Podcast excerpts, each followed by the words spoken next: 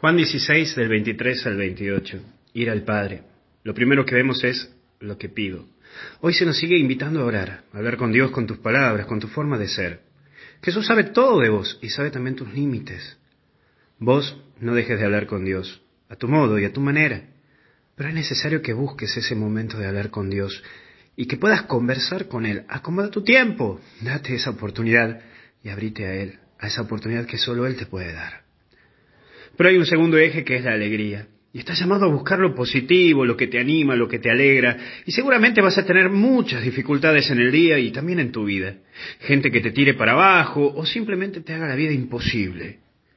Pero la fuerza está en vivir la espiritualidad, tu espiritualidad. En una relación con Dios a tu manera. Y no dejes que nadie te quite la alegría de vivir. Y por último, me aman. Ya vamos camino al Pentecostés. Mañana celebramos la ascensión. Tu mirada debe estar hacia el cielo, tu esperanza es el cielo. En esta vida tenemos muchas luchas y muchas caídas. Dios está con vos y también te necesita.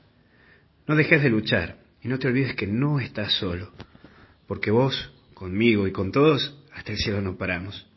Que Dios te bendiga y te acompañe en el nombre del Padre, del Hijo y del Espíritu Santo. Cuídate mucho.